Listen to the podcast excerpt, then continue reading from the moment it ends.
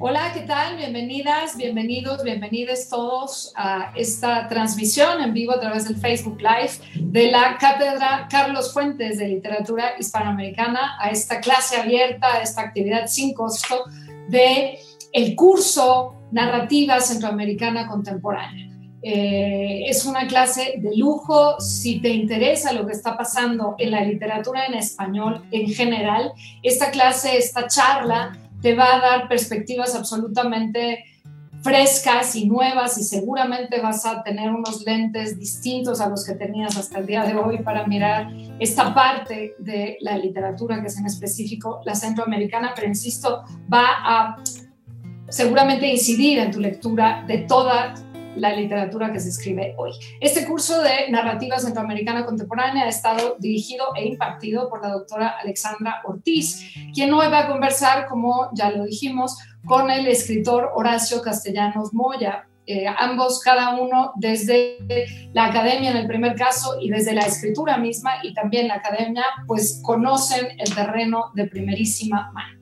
Así que no quiero tomar más tiempo, les doy la bienvenida, te doy la bienvenida a esta charla, como decía, a nombre de la Cátedra Extraordinaria Carlos Fuentes de Literatura Hispanoamericana y por supuesto de la Dirección de Literatura de la UNAM. Y voy a leer muy brevemente, no es todo lo que puedo decir de ellos, es lo mínimo que puedo decir de ellos porque son muy conocidos, pero sí quiero presentarlos. La doctora Alexandra Ortiz es doctora en romanística por la Universidad de Potsdam en Alemania. Ha sido profesora en varias universidades de Berlín y profesora e investigadora en universidades de Delhi, de Francia, de la Católica de Santiago en Chile y por supuesto en la UNAM. Desde 2020 es profesora de la Universidad de Costa Rica y ha estado en una cantidad de publicaciones que tienen que ver con la, literatura, con la literatura perdón, centroamericana contemporánea. Y en el caso de Horacio Castellanos Moya, es un escritor y periodista nacido en Honduras de nacionalidad salvadoreña. Es profesor asociado en el Departamento de Español y Portugués en la Universidad de Iowa, en Estados Unidos. Trabajó dos décadas como editor en agencias, revistas y periódicos en El Salvador, Guatemala y México. En nuestro país, México, vivió durante varios años. Ha sido escritor residente en Frankfurt, Alemania, en Pittsburgh, Estados Unidos y en la Universidad de Tokio, así como en el programa Calas de la Universidad de Guadalajara. Ha recibido muchos premios, entre ellos el Premio Iberoamericano de Narrativa Manuel Rojas del Ministerio de Cultura de Chile y en 2017 el Dean Scholar del College of Liberal Arts and Science de la Universidad de Iowa. Su obra literaria ha sido traducida a 15 idiomas. Y ya, yo los quiero escuchar igual que tú, así que cierro mi micrófono, te pido que... Eh, guardes por ahí tus preguntas porque al final vamos a tener un espacio para que la doctora Alexandra y Horacio respondan dudas, preguntas, observaciones sobre este tema muy pertinente hoy, que es la literatura centroamericana contemporánea.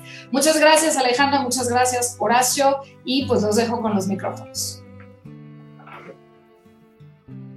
Muchas gracias eh, Julia por eh, recibirnos, por esta bienvenida a, esta clase abierta con Horacio Castellanos Moya, eh, a quien siempre me da mucho gusto saludar y también darle la bienvenida y agradecerle que haya aceptado estar con nosotros hoy esta tarde.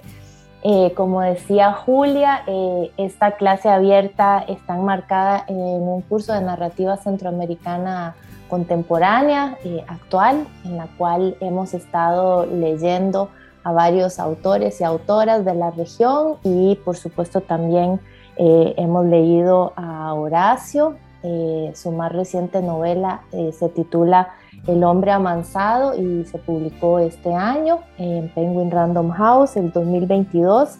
Así que esta tarde vamos a conversar un poco sobre esta más reciente novela de Horacio, pero también por supuesto sobre temas las formas en que Horacio ha eh, ido indagando ¿no? en su eh, proyecto literario, la forma de la escritura, diferentes aspectos que están siempre presentes o que muchas veces la crítica ¿no? le hemos eh, achacado a su obra y que tal vez creo que es importante también siempre tener estos diálogos con los escritores y las escritoras de la región para eh, indagar un poco más profundamente en, estos diversos proyectos de escritura. Em, el curso, eh, tal vez quisiera decirlo brevemente, ¿no? Es un curso eh, que tuvo una, eh, una convocatoria pues bastante amplia, la recepción, ¿no?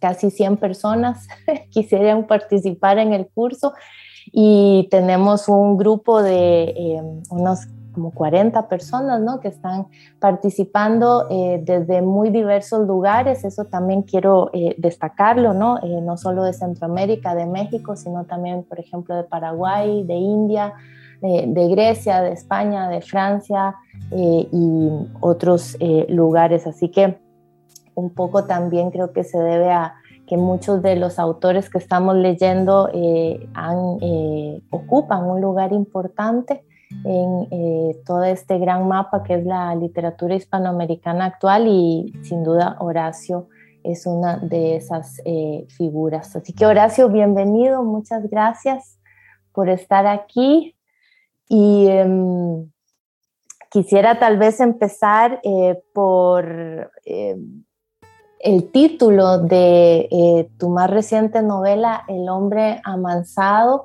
Eh, porque yo no podía eh, sino pensar también en una de tus novelas anteriores del 2001, que es El arma en el hombre, y de alguna manera decía yo, bueno, hay ahí como una, si, quisieras eh, em, empezar por ahí, ¿no? Si hay algún tipo de relación entre esas dos figuras, esas dos seres ¿no? que aparecen en ya desde el título de tus dos novelas que las separan unos 20 años y si hay ahí también algún tipo de, cambio que, verías eh, en una perspectiva desde la escritura, ¿no? desde dónde posicionar a ese protagonista de cada una de las novelas.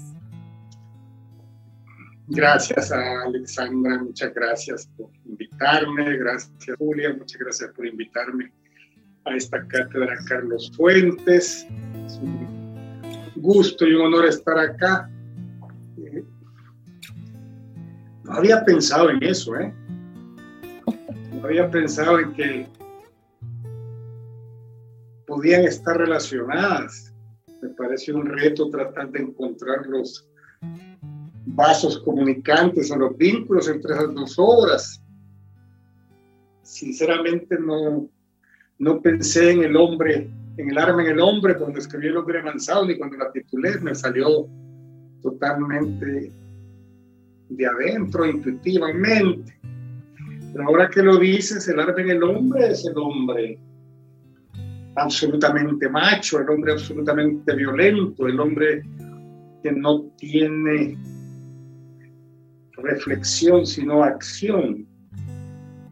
Decir, el tipo que responde a sus impulsos sin ningún tipo de razonamiento en cuanto a la, a la maldad de las acciones que hacer. El tipo que no tiene ese paso civilizatorio que te lleva a pensar en las consecuencias.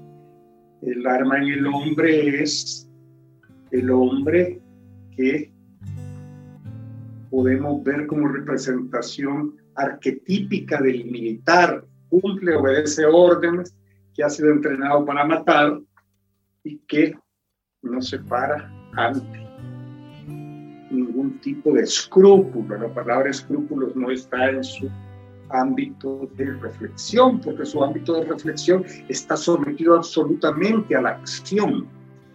Es decir, es un hombre que responde a impulsos.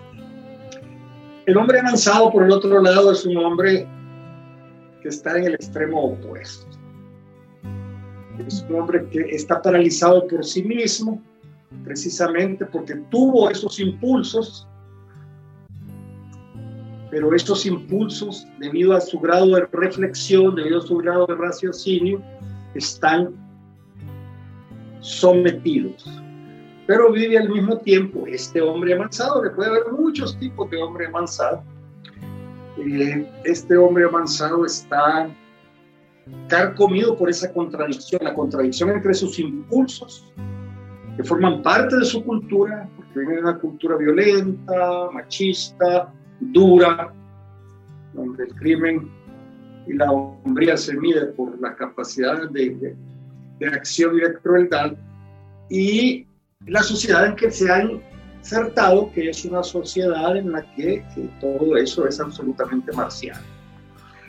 Así es que a él le toca vivir esa contradicción y esa contradicción lo paraliza, esa contradicción lo, lo eh, amansa, ¿verdad? Lo amansa, lo amansa porque de otra manera si da rienda suelta a sus impulsos, a su cultura, ¿verdad?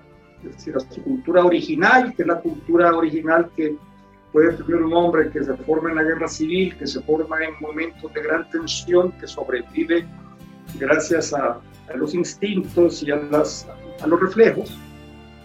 Si pone eso en práctica en esa sociedad, termina mal, le va muy mal.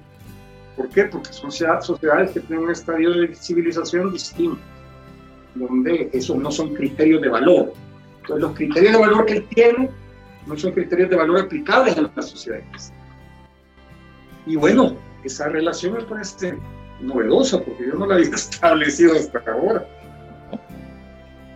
Sí, yo pensaba, pensaba mucho en eso, ¿no? Como precisamente como decías, ese, ese sujeto, ese individuo de la, de la pura acción, ¿verdad? Que, que es eh, este protagonista de El arma en el hombre, además con, con, el apodo que tiene, ¿no? Como le conocemos, Robocop, eh, y, toda esa pura acción, ¿verdad? Que es también la novela y eh, esta más reciente novela tuya em, con, una, con un, gran espacio eh, de, reflexión interior, ¿verdad? Siempre como lectores estamos mucho en ese espacio interior de la reflexión de este personaje y a, propósito de lo que decías de los vasos comunicantes, es un personaje que quienes hemos leído tus otras novelas pues conocemos, ¿verdad? Que es Erasmo Aragón. Y ahí eh, habría también, pensaba yo, ¿no? Como esa, eh, ese gran rompecabezas que hay en parte de tu obra, que es eh, el regreso, ¿verdad? O, el volver a colocar a ciertos personajes que conocemos en una nueva constelación. Sí, Erasmo Aragón es la tercera novela que aparece, la tercera de mis novelas. Fue el personaje principal de El sueño del retorno, que es una novela que sucede totalmente en México. Y luego fue uno de los personajes de Moronga. Y ahora vuelve a aparecer eh, todo esto de los personajes que aparecen, desaparecen, vuelven a aparecer en mi obra es muy arbitrario, es decir, no responde a un plan, no, sino que es más bien producto de pues, la energía creativa y cómo se expresa en ese momento, es decir, en qué me siento cómodo, dónde me siento cómodo escribiendo. ¿no? Y, Erasmo se me ha alargado por estas tres novelas en distintas circunstancias, cada novela absolutamente independiente en ese sentido. Eh, y me ha servido, ahora que lo he pensado, me ha servido para sacar a los personajes de Centroamérica y México. ¿verdad?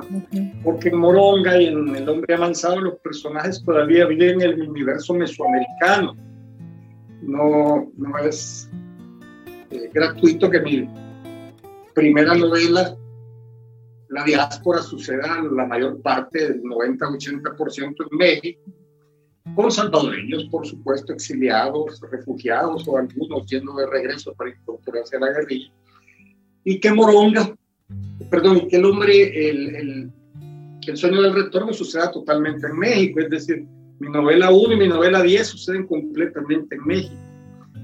Pero ahora, y las de medio suceden en Centroamérica y algunas partes de ellas en México, como donde no estén ustedes, ¿verdad? Es decir, son personajes que rondan Guatemala, México, Costa Rica, El Salvador, por supuesto. Honduras también. Honduras también en desmoronamiento, es decir, son personajes que se mueven en ese ámbito mesoamericano, pero Erasmo me ha servido para salir a lo que son las otras diásporas centroamericanas, hacia, centro, hacia Estados Unidos y hacia Europa. Y no es gratuito, ¿no? Es decir, yo he pasado muchos años fuera y seguramente una necesidad de contar ese tipo de historias. Lo que eh, no significa que me quede fuera. Ahora estoy trabajando en una novela que sucede en El Salvador hace 50 años, pues es decir, que no, no es un pacto forever. Pero tal vez sí, sí se podría decir, bueno, eh, que tiene, como bien decías, mucho que ver con, con tu trayectoria vital desde hace muchísimos años, ¿no? Que es eh, una, un continuo desplazamiento, movimiento, ¿verdad? Entre diferentes espacios.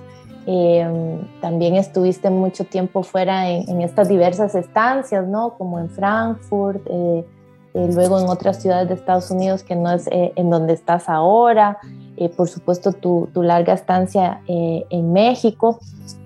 Y un poco, tal vez podríamos, o, o si quisieras también hablar un poco sobre de qué manera eh, estas, tal vez no, no, sé cómo decirlo, ¿no? Esta constante, este constante desplazamiento o esta escribir en movimiento eh, ha hecho también que tu mirada sobre ese particular espacio mesoamericano eh, haya ido cambiando o, o si hay más bien un gran interés tuyo, eh, que es una pregunta ¿no? que yo tengo, en eh, construir ese espacio como un espacio de memoria, ¿verdad? O, si es el escenario que te, que te sirve para contar ¿no? ciertas historias o para indagar eh, en ciertas preguntas que, que, se te presentan a, lo largo del tiempo como escritor.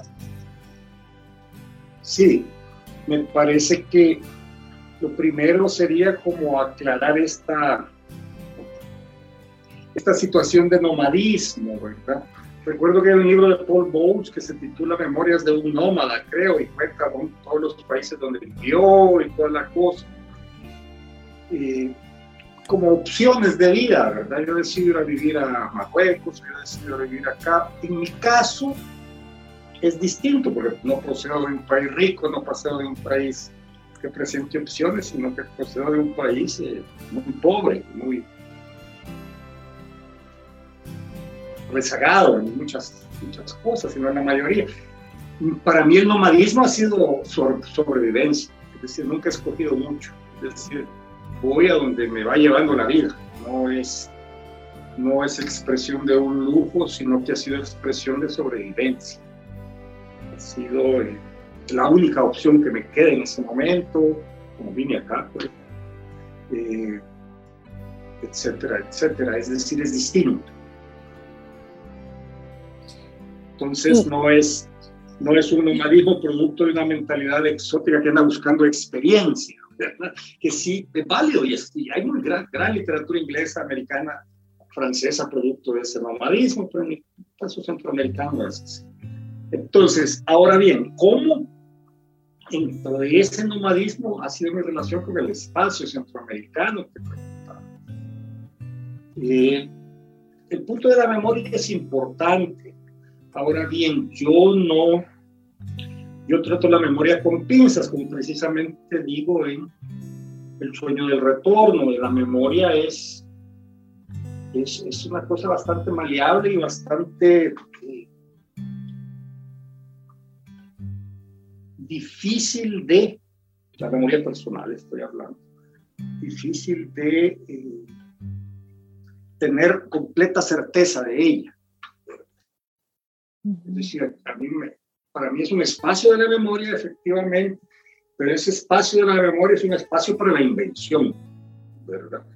No es la memoria en función de la verdad. memoria en función de la verdad es un objetivo de las ciencias sociales. Pero la memoria, en mi caso, funciona más como un espacio para la creatividad, es decir, yo agarro momentos históricos, agarro momentos políticos álgidos o pongo a los personajes en esos momentos y todo lo demás es, es fabulación. ¿no? Es decir, incluso mi novela más histórica, digamos, tirada a memoria, que sucede durante el golpe de, de Estado de 1944 en El Salvador, los personajes principales todos son ficción, aunque los acontecimientos responden a la cronología de los acontecimientos reales que sucedieron durante el golpe de Estado del 2 de abril y luego la huelga de brazos caídos y la caída del dictador. Eh, por eso mi relación, es decir, es un espacio que parece que es mi espacio porque es mi memoria, porque no hay manera de deshacerse de la memoria, a menos que no se... Bueno, probablemente si me da una demencia senil me voy a deshacer de ella, pero voluntariamente no te puedes deshacer de tu, de tu memoria. Y eh, yo la ocupo para eso, para crear mi espacio narrativo. Es decir, a partir de mi memoria centroamericana mexicana, creo mi espacio narrativo. Horacio, pensando, ah, volviendo a, lo que decías del nomadismo, eh, como una, como vinculado, ¿no? Con, con, con la sobrevivencia, con, con un hecho, eh, en este caso, como decías, muy concreto, eh, me quedé pensando si esa condición tan particular, ¿verdad? De la que uno pues tampoco tiene necesariamente el control, si habría alguna, alguna relación también con ciertos autores eh, que has leído mucho, ¿no? Como Elías Canetti o Joseph Roth, que de alguna manera tienen también en su, en biografías, ¿verdad? Historias un poco de, de ese tipo, ¿verdad? De unos, un movimiento, un desplazamiento, no necesariamente por un proyecto, ¿verdad? O una, no sé, un plan de vida, sino que ciertas circunstancias, ¿no? Los llevan a ellos también de alguna manera a estar eh, eh, en, ese, en ese estado constante, diríamos. Y, me gustaría saber si, si, hay ahí algún vínculo o, si llegaste a ellos, pues simplemente no, como gran lector que sos, eh, como que te fascina tal vez de autores como ellos. Mira, llegué a ellos como lector, pero puesto de esa forma como tú lo has puesto, evidentemente la caída del imperio austrohúngaro significó una crisis tremenda para todos esos escritores aglutinados en Viena. Y eh, yo vengo de una zona donde las guerras civiles significaron también una enorme crisis, con sus diferencias, con sus enormes distancias, pero creo que encuentro en esos autores algo que me hace sentir esas características de alguien que viene de una sociedad que se desmorona, ¿verdad? Que es cierto sentido de precariedad, la inestabilidad, la falta de certezas, la forma de abordar el mundo como un espacio más amplio, porque el espacio en el que uno está es un espacio demasiado reducido de pronto se hace pedazos. Eh, eh, creo que sí hay, hay, hay, una forma de compartir, de compartir ciertas actitudes hacia el mundo, ¿verdad? Y que seguramente de manera inconsciente me llevaron a, a, que eh, empatizara fuertemente con esos autores, autores todos que no solo vivieron la caída del imperio austrohúngaro, sino que vivieron además el ascenso del nazismo. Es decir, nosotros vivimos en Centroamérica la caída de esas sociedades del mercado común centroamericano que iban a expandirse para crear sociedades de clase media y llegar a todas esas tiranías militares represivas con el apoyo de Estados Unidos. ¿no? Entonces, eh, siento que son situaciones históricas completamente alejadas, completamente distintas en cuanto a los componentes que cada una tiene, pero que tienen algo en común, que es el desmoronamiento de una sociedad, el desmoronamiento de un mundo. Son sociedades a, los que se, a las que se les desmoronó el mundo. Es decir, Herman Brock tuvo que salir de la cárcel, corriendo de la cárcel gracias a que lo lograron en el último momento, Canetti se logró ir, etc. Joseph Roth pues ya no se diga, ¿verdad? Ese fue exactamente unos días después de que Hitler tomó el poder, iba a morir a París, etcétera, etcétera. Gente que ha vivido situaciones extremas. O te vas o te morís, hermano. No pensé mucho, ¿verdad? Incluso gentlemen, gente muy fina, con mucho dinero, como Stefan Zweig, tuvo que ir y no aguantó el veneno y se tuvo que suicidar al final porque no aguantaba la inestabilidad, porque era demasiado famoso.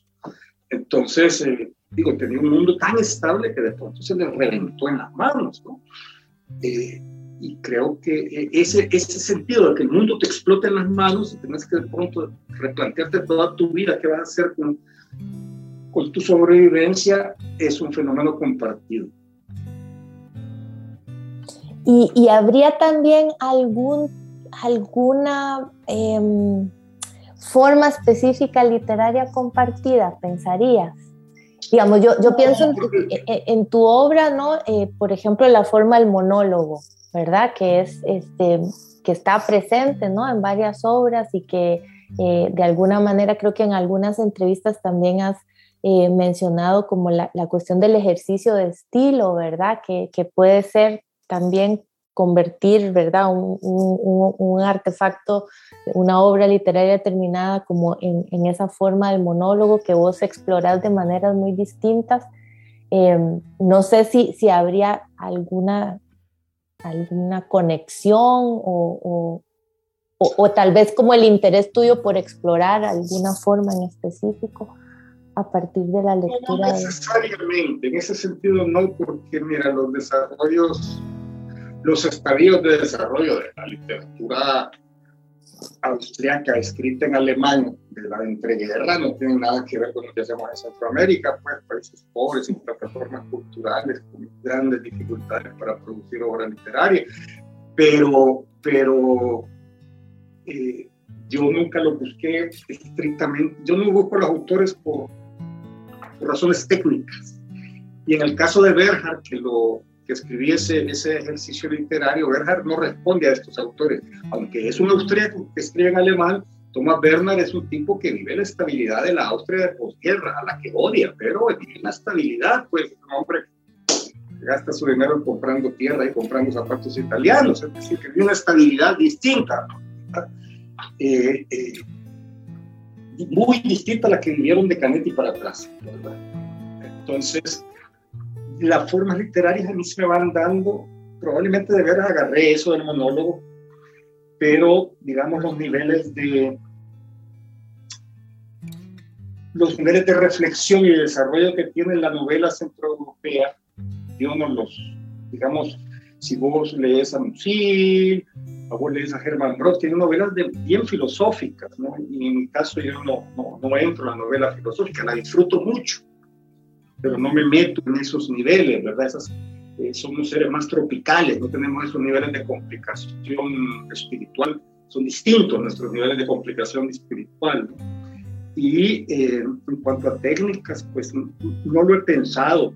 Creo que las técnicas uno las va agarrando de, de, de todo lo que uno las va tomando de, desde Faulkner puede ser hasta Bonetti, volviendo a los escritores centroeuropeos, etcétera, etcétera, o a los clásicos españoles, o a Rulfo.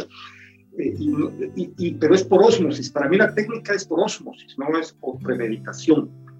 Es decir, yo no soy consciente de dónde viene la técnica que estoy utilizando cuando estoy escribiendo hasta posterior. Posterior puedo pensar, ve, esta novela, La sirviente y luchador, y me lo dijo un amigo y crítico francés, me dijo, es que esto es Simenón, me dijo. Es decir, vos estás usando la técnica de Simenón, ¿verdad? De ponerle la cámara aquí a los personajes y no, pues me quedé pensando, sí, Simenón es un que me gusta muchísimo y por osmosis se me mete eso y lo utilizo para esa novela precisamente, ¿verdad? Que no es en primera persona, es en tercera persona como todas las novelas de Simenón. Y, eh, pero no soy consciente, no soy un tipo que haga un trabajo de reflexión técnica antes de sentarse a escribir, sino que eh, una vez que me sale la historia y tengo la forma de contarla, no me detengo mucho, porque si me detengo a reflexionar ya me bloqueo. Esa es la verdad. Y, y Horacio, en cuanto a, la, a, la, forma de la novela, eh, es, no, porque yo hemos leído eh, tus cuentos, tus ensayos, eh, los ensayos que tienen también tal vez más cercanía con la forma de los aforismos, em, tu investigación, por ejemplo, eh, sobre la correspondencia de Dalton. pero acaso, no sé si, si, si la, la forma de la novela es tal vez una en la que si te, te, sentirás, te sentirás, no sé, más cómodo o es una forma que te gusta explorar una y otra vez, ¿no? Porque a mí me parece que tenés una gran maestría en, todos esos otros géneros, ¿no? Pero, pero tu lista, digamos, de, obra publicada, pues es mayoritariamente eh, en el género de la novela. Y yo creo que pues tiene que ver con con las necesidades de la historia que voy a contar. Tengo novelas cortas, muy cortas, y, y esta, el, el hombre avanzado, que novela corta. No cortísima, pero una novela corta. Y lo que pasa es que yo las formas las utilizo en función de, de lo que tengo que contar. Es decir, me gusta explorar la novela, pero no por la exploración en sí. Me gusta utilizarlas, tratar de probar técnicas, pero en función de que sean efectivas para la historia que estoy contando y que sea la mejor forma de abordar la materia narrativa que tengo entre manos. Eh, nunca le impongo una forma al texto en cuanto a que debe ser así. No hay un debe ser, sino que si no sale, no sale, se cae. Es decir, el probar la primera persona o la tercera, el monólogo, el probar eh, la óptica desde donde se cuenta, etcétera, etcétera. Es, es... No me considero un innovador en términos de, de forma de la novela. Es decir, picoteado en distintas formas, ciertamente, pero sin, sin ánimo de innovación, no es mi, mi, objetivo. Mi objetivo es que la técnica esté en función de la historia que tengo que contar de la forma más eficiente, para usar un término horrible, pero de la forma más limpia, ¿no? es decir, de la forma que me permita transmitir claramente lo que quiero transmitir. Eso es lo que yo podría decir sobre eso. Y tratando de, llevar un poco hacia otro lado, em, algo que tocabas antes acerca de la memoria, ¿verdad? Y, esa memoria personal de la que difícilmente podemos escapar. Eh, yo pienso mucho también cuando, cuando leo tus, tus libros en, las formas en que se cuenta la historia, ¿verdad? O sea, la historia con mayúscula y la historia, digamos, las historias o la historia no con mayúscula. Em, y en ese sentido, por ejemplo, en esta última novela, en El hombre amansado, eh, Roque Dalton aparece nuevamente, ¿verdad? Eh, en diferentes momentos es mencionado y eh, hablábamos antes de, tu libro eh, de, ensayos o bueno, de esta investigación que hiciste, de la correspondencia clandestina de Roque Dalton. Y, un poco mi pregunta sería, o, te invitaría a hablarnos un poco sobre si eh, el Dalton que aparece en diferentes de tus obras, creo que también está de alguna manera ya en la diáspora, tu primera novela de 1989, si, ese, si ahí ese, ese fantasma, ¿verdad? Ese espectro sería también una conexión o habría una conexión con esa historia, esa historia subterránea, ¿no? Tan, tan centroamericana, no contada o contada a veces tampoco. Eh, Dalton aparece en efecto en mi primera novela en la diáspora. Luego hay una página en que se habla muy mal de él en el Nazo y luego vuelve a aparecer hasta Moronga, que es el, el a Aragón, está investigando y continúa su presencia en el hombre amansado, donde ya abandonó la investigación como historiador. Ya no la va a hacer. Entonces, eh, además está ensayo que yo he escrito sobre Dalton. Escribí un ensayo que en realidad es una ponencia que presenté en la cátedra Roberto Bolaños en la Universidad de Hugo Portales. Está en la metamorfosis del sabueso. Y también hay un pequeñito texto en mi primer libro de ensayo, el cuento de incertidumbres. Y luego está el ensayo grande, la investigación grande, que es la que le da título a eh, el libro Dalton Correspondencia Clandestina. Es decir, son dos niveles. El nivel ensayístico, por supuesto, busca la aclaración de los hechos, busca presentar a un personaje que ha sido vital para mi generación de escritores en El Salvador, quizá en Centroamérica, quizá en Latinoamérica, no lo sé.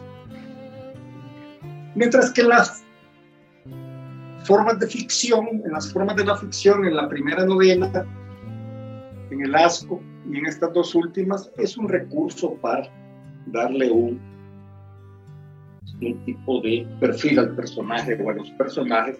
En la primera novela incluso es para perfilar a ese profesor universitario que está estudiando en el Colegio de México y que está haciendo su tesis sobre el Roque Dalton y que se siente conmovido desde el principio sobre eso y que eso ha afectado su vida porque le ha roto todos los valores. Los valores de aquella época en que se creía que el escritor, la revolución y todo lo que tenía que ver con esto era algo inmaculado, algo eh, semejante al valor religioso de la Virgen María. Eh, claro, y Dalton revienta eso porque son sus propios compañeros los que lo matan, es decir, no hay, no hay inmaculados aquí por supuesto, eso respondía a nuestra ingenuidad. Hemos conocido lo que realmente lo que hubiéramos asumido lo que hizo Stalin y lo que se, había hecho, se había hecho en los países comunistas, nadie hubiera podido creer en ese mito. Pero bueno, el hecho es que se creyó en ese mito. Y yo cuando Dalton lo matan, yo era un joven, yo no sabía ni siquiera quién era Dalton. El año que lo matan, comienzo a leer sus libros, ya lo habían matado seguramente comienzo a leer su poesía y me comienza a sorprender y comienzo a preguntar dónde está ese tipo. Y después me dicen que lo han matado. La vez pasada me puse a pensar qué estaba haciendo yo cuando mataron a Roque Dalton. ¿Cómo me di cuenta? ¿Cómo me enteré de que había matado a Roque Dalton? Y no tengo memoria, en absoluto. No tengo memoria. Tengo memoria de que me conmocionó. Recuerdo que me sentí como pero no, no, yo no era un hombre politizado a los 17, 18 años, entonces tenía muy poca conciencia de lo que significaba todo eso. Así es que, eh, pero poco a poco fue creciendo y así se fue metiendo en mis ensayos, se fue metiendo como un componente de el primer personaje de la diáspora y de la Moragón ahora. Creo que la utilización que yo hago, como te digo, es en función de la ficción pero dentro de esa función de la ficción también es mostrar hasta dónde un hecho de esa naturaleza, un hecho profundo en la cultura de un país, es decir, matar al poeta nacional por traidor, eh, puede incidir en personas como este hombre que anda perdido por el mundo, era Aragón, y, y no lo dejen en paz. Es decir, sigue pensando, sigue creyendo que va a hacer una investigación sobre eso, sigue creyendo que va a escribir un texto sobre eso, ¿verdad? Y nosotros no sabemos si realmente lo va a hacer. Y no lo va a hacer porque ya, en el, ya vimos en, el, en esta novela, en El hombre amansado, que él ha abandonado eso. Otra cosa es el significado de ese asesinato para la literatura latinoamericana que no se ha analizado en su verdadera dimensión.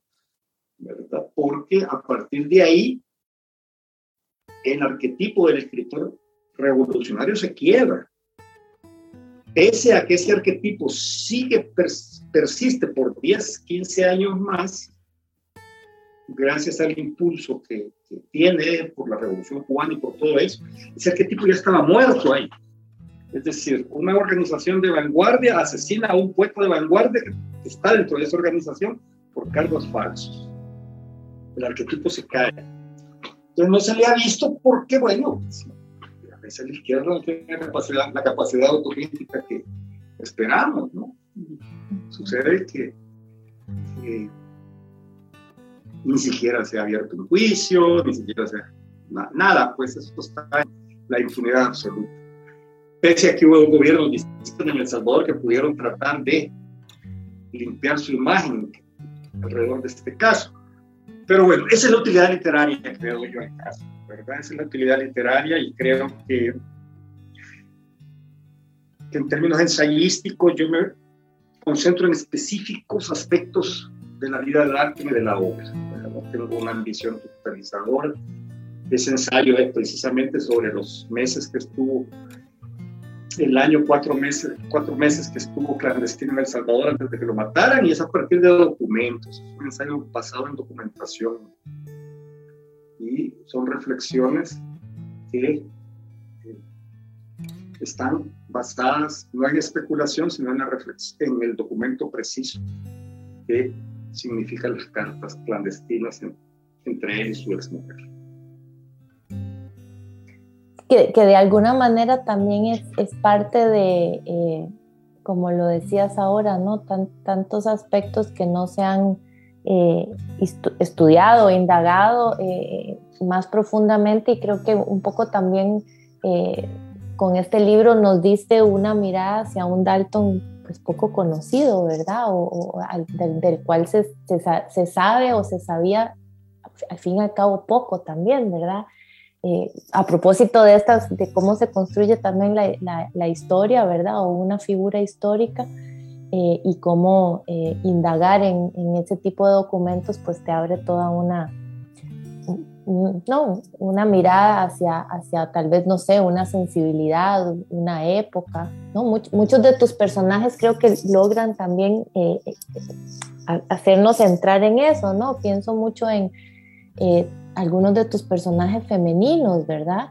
Que si bien hay, hay muchos personajes masculinos que, que son, que están muy presentes, ¿no? Y que son muy dominantes como figuras, construidas, pero los personajes femeninos creo que nos, muestran también una entrada a un, a, un, cierto momento histórico con una sensibilidad muy distinta. Em, no sé si quisiera referirte a algunas de ellas, ¿no? que para mí son muy entrañables. Eh. Pues mira, yo tengo, dos personajes o tres personajes femeninos muy, muy fuertes Primero, el personaje de la diabla en el espejo, que es todo un monólogo de una mujer acaudalada que pues está en una situación de, de crisis y que revela el pensamiento de alguna forma de la clase dominante salvadoreña. Ese, esa es, es, una voz muy fuerte, es una novela que escribí hace más de 20 años, que se acaba de reeditar a propósito tiene, tiene sus características muy peculiares. Pero luego de eso, cuando comienzo a construir el mundo de la familia Aragón, es cuando se crean estas dos voces más fuertes todavía para mí en cuanto a que son construcciones antagónicas. Por un lado está la voz de, de Elena Mirabros, es una voz de una mujer de una derecha dura, de una gran voluntad, de un gran poder, ¿verdad? De una mentalidad conservadora rayando en el fascismo eh, y por el otro lado tenemos la voz de Aide en Tirana Memoria, que es una mujer de origen católico conservador, pero que nos muestra cómo se va evolucionando en una coyuntura política y cómo una mentalidad eh, conservadora, no virulenta, un conservadurismo de centro, diríamos ahora, se va fragmentando, se va desmoronando para convertirse en un activismo a favor de las causas de las víctimas de la dictadura. Esta, esta mujer es la que me presentó mayores retos, este personaje, porque evidentemente yo no tenía planeado desarrollar ese personaje, yo quería desarrollar a su esposo, yo quería desarrollar a Pericles Aragón, que es su esposo que está preso, que ha sido secretario del dictador, que fue embajador en Bélgica, pero que ahora es una especie de espía soviético en Salvador. Y que lo tienen preso el dictador, aunque fue su hombre de confianza, ahora lo tiene preso. Yo quería desarrollar a Pericles, pero no pude por una serie de razones. Primero, porque los espías no cuentan su historia. Y eh, luego de muchos intentos infructuosos, le dije, ¿por qué no lo cuento a él más bien desde su esposa? Y así es como surgen los diarios de ahí, ¿verdad? Surgen a, a partir de que no me salía la voz de Pericles. Entonces, pero cuando me comencé a meter en la voz de Aide y en tratar de crear el personaje más lejano a mí que puede existir, bueno, no, ¿verdad? Robocop es muy lejano a mí, o, o el vikingo, el torturador de la serpiente luchador es muy lejano a mí, pero bueno, que era la mujer más lejana a mí, digamos. ¿verdad? Porque las otras mujeres son más han estado más en mi ámbito familiar, digamos, las otras que he tratado en mi ámbito vital, ¿verdad? Son voces que conocía y nada más las fui mezclando. Pero la voz de Aide para mí era una búsqueda absolutamente a ciegas. ¿Cómo lograr esta voz, que esta cordura, que este sentido común, que este sentido de la responsabilidad, que esta ejemplaridad se fuera moviendo desde una posición de madre de familia, de abuela, conservadora, precisamente porque su marido está en la cárcel, hacia el vinculamiento, la vinculación, perdón, con eh, gente de extracción popular o de extracción más baja, que comienza a montar el comité de madres de presos políticos. Y entonces comienza un activismo que nunca se le hubiera imaginado. Nunca hubiéramos imaginado que esta mujer iba a terminar haciendo ese activismo identificada con esa causa, no por motivos ideológicos, sino por motivos vitales, ¿verdad? Por motivos precisamente por esa integridad que la lleva, que bueno, hay que enfrentarse a este hombre, este hombre nos va a llevar a la locura, ¿verdad? Tiene preso a todos nuestros hombres y ¿qué vamos a hacer? Entonces, eh, eh, esas son las mujeres principales que se han desarrollado en mi obra, que yo he desarrollado en mi obra, y esta ha sido la voz más, que significa un reto más grande. Y, y también, ¿no? Como, como bien explicabas y, y nos, nos, explicabas con, con, más detalle eh, cómo hay eh, en, esa, en ese personaje, en esa escritura, eh, ese vuelco, ¿verdad? O ese giro hacia eh, lo, lo, más inesperado y, y, cómo eso puede ser posible en ese personaje, ¿verdad? Que obviamente no es eh, algo que podría ser tal vez posible en esos otros personajes. De alguna manera yo pienso también eh, abriendo mucho esas grietas, ¿no? De las ideas de que, que, es una clase social determinada, ¿no? Que se le permite también a un personaje o a una persona dentro de esas normas y, y cómo eh, esa exploración, ¿no? De, ¿no? esa subjetividad que, que, realmente da un giro, eh, como vos decías, más por una cuestión de integridad y no ideológica, ¿no? O sea, cómo, cómo mostrar ese otro lado, ¿verdad? Y creo que muchas de tus novelas también permiten eh, esa exploración eh, en, esta dimensión más ética, ¿verdad? ¿Qué, ¿Qué, es lo posible dentro de un, un, una, una, serie verdad de normas, de estructuras, eh, que, que, finalmente también diría yo que tiene que ver con, con la época, ¿verdad? O sea, esta época en la que vivimos, en donde tal vez cada vez se pregunta uno menos por esa dimensión de, de lo ético, ¿verdad? Y de, de una especie de, de, tal vez pregunta por, por la moral o la moralidad, ¿verdad? Dentro de las posibilidades o, o, lo que se supone que podría ser o no eh, de cierta subjetividad, ¿no?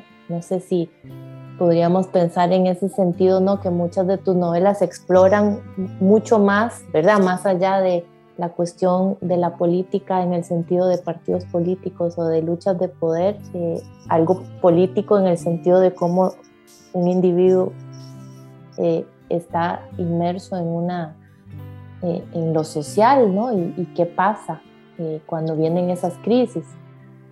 Sí, es, es interesante porque digamos que la idea fundamental es explorar al máximo las posibilidades del personaje, cuál es su, ética o falta de ética, o ética absolutamente diabólica.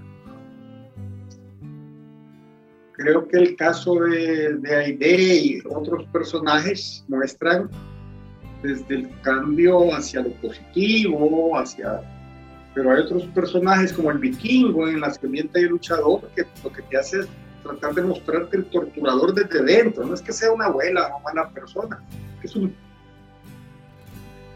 pobre gato, pues, y que ese gato, pero ese pobre gato tiene. Tiene eh, preocupaciones cotidianas, no está pensando en estar torturando, es como el trabajo, está pensando en la gastritis que lo molesta, en la chiquilla que está en el comedor donde va a tomar el almuerzo, etcétera, otro tipo de preocupaciones. Eh, yo creo que aquí hay una idea de fondo, y es una idea de fondo que yo menciono en uno de mis ensayos sobre Canetti, tomada de Canetti, la idea de que el escritor Canetti la utiliza en un discurso que hizo, una ponencia que hizo en 1976, eh, que es como cierra su libro La conciencia de las palabras, publicado por el Fondo de Cultura Económica hace muchísimos años. Canetti dice que eh, el escritor debe crear un enorme espacio interior, un enorme espacio interior para que dentro de ese espacio interior tengan cabida las distintas expresiones del ser humano y todas esas metamorfosis del ser humano, porque lo que estamos hablando es una metamorfosis en el sentido de que cambia el ser humano, cambia el ser humano y se convierte en otra cosa, se convierte en otra cosa. Eh, yo tomo esa idea del espacio interior para tratar de hacer caber y desarrollar dentro de mi espacio interior esos personajes es agotador a veces, porque son personajes desagradables, son personajes crueles, son personajes... Y a veces es gratificante, porque son personajes como el caso de Aide, que van por la senda integral de la vida, ¿verdad? El caso del Chelov en esa misma novela, o el caso del mayordomo al final de Desbordamiento, que es de extracción humilde centroamericana, pero que tiene ciertos valores que lo van moviendo, ¿no? Eh, pero cuando trato algunos personajes como Joselito, por ejemplo, que aparece en La Sirviente y el Luchador y luego en Moronga, es esa metamorfosis, pero hacia los lados duros. No significa que abrirse y dar, el escritor al dar cabida a los personajes, solo va a dar cabida a lo bueno y a lo ético y todo lo va a ver desde ahí. ¿no? tiene que agarrar lo que está alrededor del mundo y más bien pareciera que el mundo es regido por la maldad y no por la bondad. Entonces la literatura está marcada por eso, ¿no? y, y, hay personajes que sí significan un gran desgaste para desarrollarlo.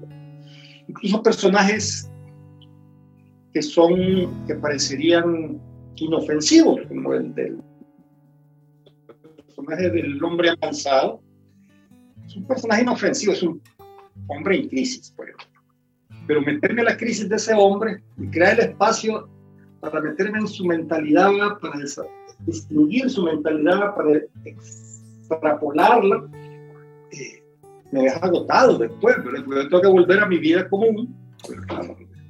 Y, y, cuando te metes en el personaje, el personaje te succiona, te come. Cuando vuelves ya no sabes ni quién eres, a los dos días ya estás no, mismo, pero pero sí es, es un trabajo, es lo que yo llamo la ruta de regreso. La ruta de regreso es dura, es, dura en la medida en que te metes en el personaje a fondo, la ruta de regreso no es fácil, no está garantizada. Eh, hay, que, hay, que, hay que curarse uno mismo porque uno sufre con el personaje. Es un, tal vez pienso mucho en... Eh, ¿no? diferentes autores que también a lo largo de la historia de la literatura siempre han eh, eh, mencionado mucho ¿no? esa relación entre la literatura y la vida, ¿verdad? O sea, no solo en cuanto a que la literatura pues puede contar vidas, sino yo lo he pensado mucho en, eso, ¿verdad? Como la escritura es también un, eh, un acto del cuerpo, ¿verdad? No solamente de la imaginación, sino que ahí está de alguna manera también el cuerpo de quien escribe, eh, inmerso ¿no? en, esas diferentes exploraciones o, metamorfosis, como bien decías. Es, en efecto, el cuerpo, el cuerpo está presente y el cuerpo a veces cobra. Cobra y cobra caro. Yo recuerdo que cuando escribí el asco perdí una muela. No me había dado cuenta que apretaba tanto la boca cuando la estaba escribiendo. Y después me cayó. No me la pudo ni salvar la, la Entonces, eh, poco a poco vas viendo todos los pedazos de cuerpo que vas dejando en las distintas las, la dolencia que te queda en la espalda. Me acuerdo que con Moronga, como me gusta escribir a mano, con Moronga me comenzó a salir una bola aquí. Así me salió una bola aquí en la muñeca. Y fui con el médico y me dijo, muscular, me decía, de ser de cómo la presión que usted ejerce cuando tome lápiz. Y se va a pasar, pero es unos meses. Y en efecto, se pasó, pero, pero son detallitos que te muestran cómo está envuelto también el cuerpo en el mismo acto de la escritura. Sí, sí, sí, totalmente. Horacio, en esta sala eh, nos están acompañando tres de nuestros estudiantes del, curso y ellos también van a participar ahora. Eh, prepararon alguna pregunta eh, para hacerte. son Pedro Celaya, Pedro de Honduras, Sara Vargas desde México y Alan Barrera, eh, salvadoreño, pero que reside en la Ciudad de México. Así que em, vamos a, pasar ahora a esta parte del conversatorio. Mientras tanto, yo voy a ver también qué preguntas tenemos del público que nos acompaña. Así que em, tal vez empezamos con Sara y luego eh, continuamos. Hola, buenas tardes a todos, qué gusto acompañarlos en esta sesión. Y bueno, yo me he preguntado em, qué tanto hablar de la literatura centroamericana como un todo, como una categoría eh, impuesta a las obras a partir de un territorio en el que nacen los autores, primero como, como una constante también de la crítica que se esfuerza por entablar vínculos o lazos comunicantes entre obras que pueden ser muy disímiles o también en cierta medida como una suerte de estrategia editorial. Y entonces en ese sentido, y tomando en cuenta también el diálogo latinoamericano en el que se insertan estas narrativas, el novanismo del que ya habló de los autores, a las nuevas narrativas transnacionales, transterritoriales, ¿qué es lo que considera que hace que la literatura centroamericana se conforme como un núcleo el origen del autor, los temas, los personajes, el ambiente en que éstas se desarrollan, o todo ello en conjunto? Yo creo que es todo lo que has dicho en su conjunto, porque básicamente Centroamérica es una región con, inexistente políticamente, porque cada país es cada país, ¿no? es como que dijeras la literatura suramericana, la literatura suramericana, ¿verdad? La literatura del Cono Sur, la literatura de Uruguay, de Argentina, puede ser muy variada. Lo que le da consistencia a, esa, a ese concepto, a esa forma de aglutinar, es el hecho de que procede de una zona. Quiere decir que no es una literatura nacional, porque las naciones son tan pequeñas que necesitan afirmarse en un marco regional. Es decir, tú necesitas poner la literatura mexicana en un marco regional. El marco regional de la literatura mexicana es la literatura latinoamericana y luego en general la literatura española. Pero la literatura salvadoreña tiene que pasar por otro filtro que es primero literatura salvadoreña, luego literatura centroamericana, luego puede ser literatura latinoamericana y luego literatura española. Y eso tiene que ver con pesos específicos de los países en términos culturales y su presencia internacional y cómo también se hacen los modos para hacer la, la crítica y los agrupamientos.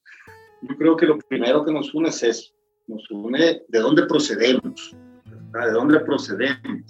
Ahora bien, hay una cultura centroamericana que se expresa en esa literatura uniforme. Eh, yo no me atrevería a decir. Creo que puede haber elementos, pero, pero con lo de las nuevas corrientes migratorias, con lo de lo transnacional, etcétera, etcétera, es bastante maleable todo eso, ¿verdad? Y yo creo que es la forma de presentar a un conjunto de autores que proceden de la misma reunión, de la misma región y que no necesariamente comparten los mismos valores o tienen o comparten los mismos temas o ¿verdad? ¿por qué? Porque pues hay variedad y la literatura es la literatura es un ejercicio individual personal como ejercicio individual personal pues las experiencias de cada quien son muy distintas, ¿no? Es muy distinto el tipo de temática que va a desarrollar un escritor de un país eh, centroamericano, que es una persona que vive en un mundo muy seguro y en una situación de comodidad de la que va a escribir un escritor centroamericano que tiene que ganarse la vida de manera bastante difícil, de tener experiencias tremendas en su vida. Es decir, que cada quien cuenta de la fiesta como le fue en la fiesta, ¿verdad? Y eso es también riqueza, es también riqueza, porque lo puedes, lo puedes ver como tú verías en la literatura mexicana también, es decir, ¿cuáles son? ¿Existe unidad temática en la literatura mexicana? No, por supuesto que no, ¿verdad? Es decir, hay escritores de diversos para todos los gustos. Creo que en Centroamérica es, es, es igual, es decir, que hay diversas temáticas, hay diversas formas de asumir el oficio y que el, el aglutinamiento tiene que ver con los tres elementos que tú has mencionado, la zona de origen, la posibilidad de estudiar una obra a partir de, un, de, un, de conformar un, corpus de una región, ¿verdad? Es decir, y por el otro lado que sirve para ubicarlo como plataforma editorial, de promoción, etcétera, etcétera, que procedemos de esas. Ahora, yo personalmente me considero un escritor en lengua española, ya me siento tan extranjero en Centroamérica como me siento aquí en todos lados. es una cosa que no, no, no, no, no tengo un sentido de identidad profundamente duro, sino que es un sentido de identidad a través de la memoria, no a través de estar en el lugar. No sé si respondí tu pregunta.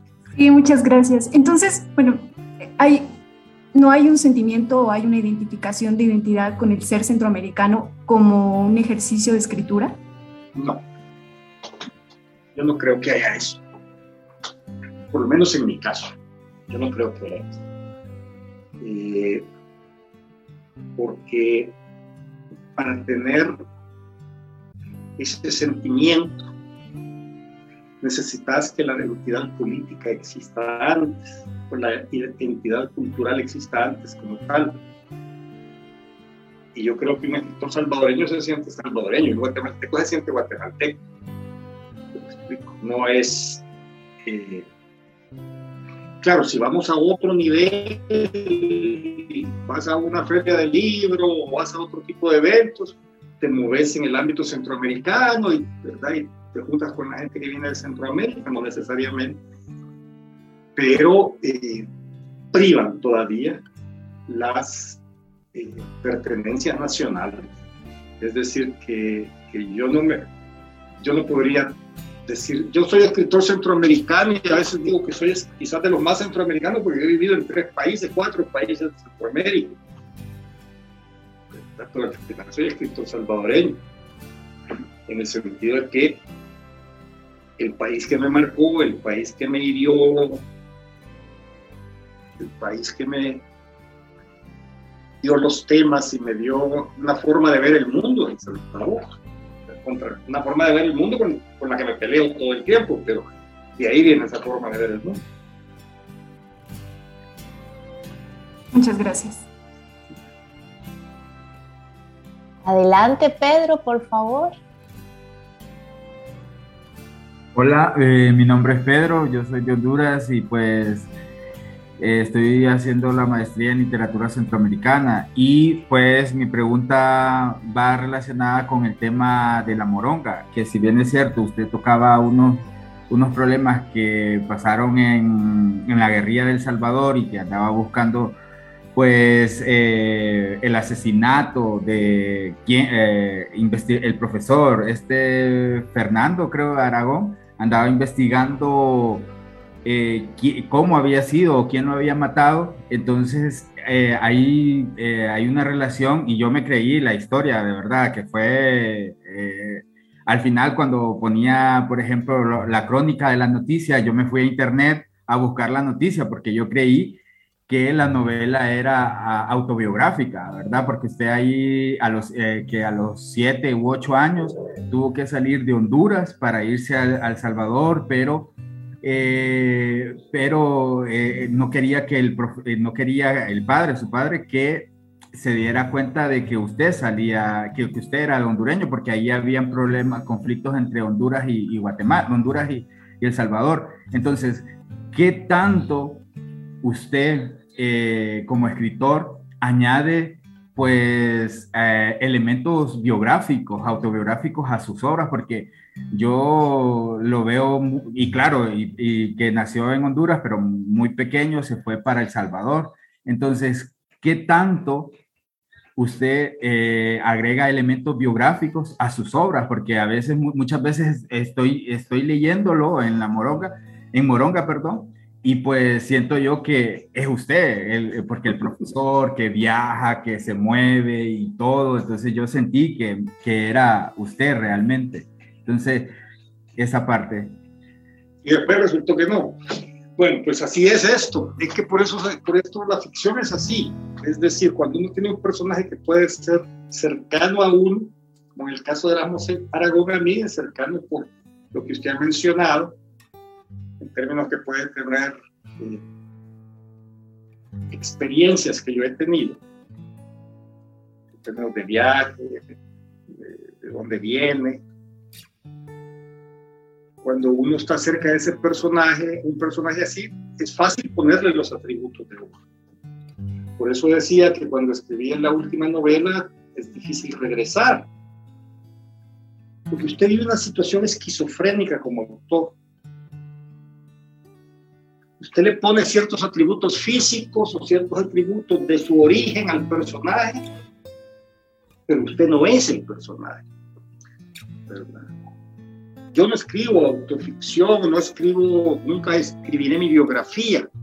Me siento incómodo contando mi vida. ¿Verdad? Puedo usar fragmentos de mi vida, tanto para ensayos, contando alguna experiencia general, para desarrollar ideas, o en ficción, poniéndole al personaje pegotes de mi vida, pero yo no soy ese personaje. Porque si yo fuera ese personaje, perdería el interés en escribir. Y porque el reto es ficcionar, llevarlo al extremo, llevarlo a donde yo nunca llegaría como persona. llevarlo a situaciones que yo nunca he vivido ni viviría. De esa manera, más que un arte, es un instrumento de fabulación, al cual se le añaden aspectos que tengo a mano. No así en otro tipo de personajes. Hablábamos de las mujeres en mi obra, o hablábamos de los guerrilleros o de Joselito, hablábamos de, el vikingo, el torturador, hablábamos de, de Darme en el hombre. Ese tipo de personajes, muy difícil que tengan algo mío. Pero, este personaje de Moragón sí. Incluso me, hay un sentido lúdico en ponerle hasta mi físico, pero no tiene mi mente. Porque si no, es escribir una autobiografía y como le digo, yo no me siento cómodo en, eso, en ese terreno. Escribir una memoria, una autobiografía, no es lo mío. A mí me gusta la libertad de la ficción. Ahí me siento cómodo.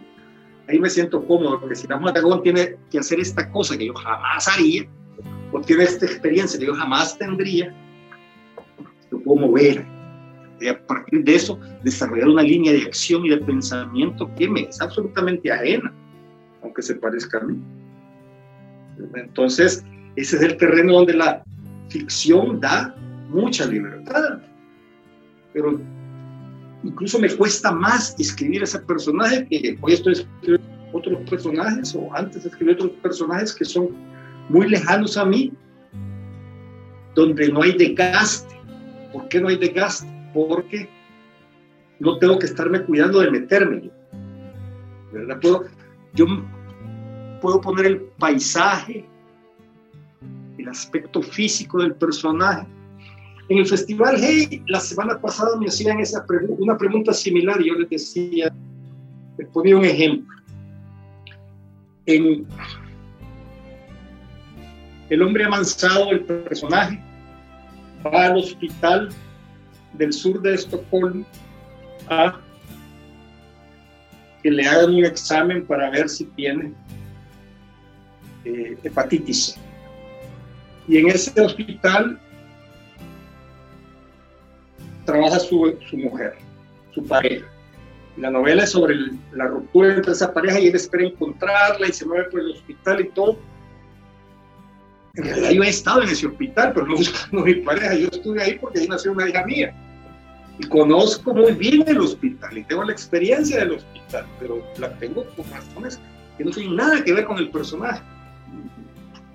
Entonces la ficción permite fabular, crear partir de experiencia propia, pero que no tiene, que no es autobiográfica, porque no estoy contando mi historia, estoy contando la historia de él, ¿verdad? Estoy ocupando mi conocimiento directo para contar la historia de él.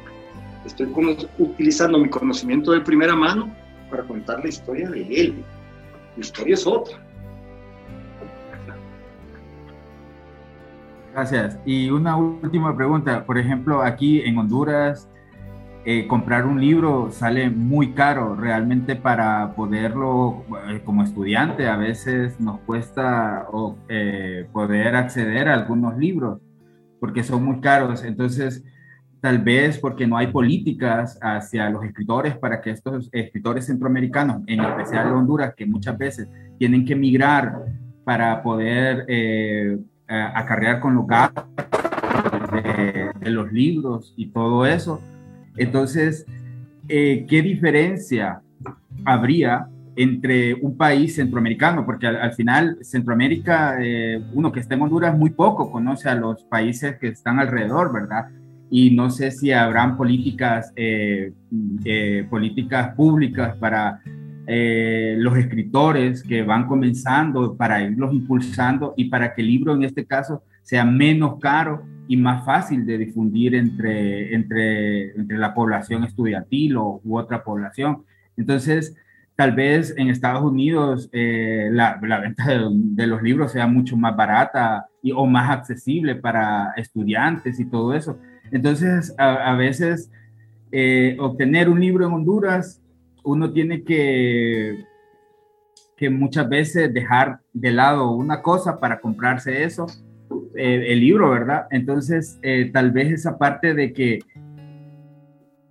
como usted como escritor eh, que vivió en Honduras y después en El Salvador y después tuvo que emigrar a otros países, tal vez en México, ¿verdad? Hayan unas políticas, no sé, digo yo, tal vez unas políticas más accesibles para la venta de, de los libros hacia, estos, hacia estos escritores para que se puedan eh, como ayudar entre ellos, ¿verdad?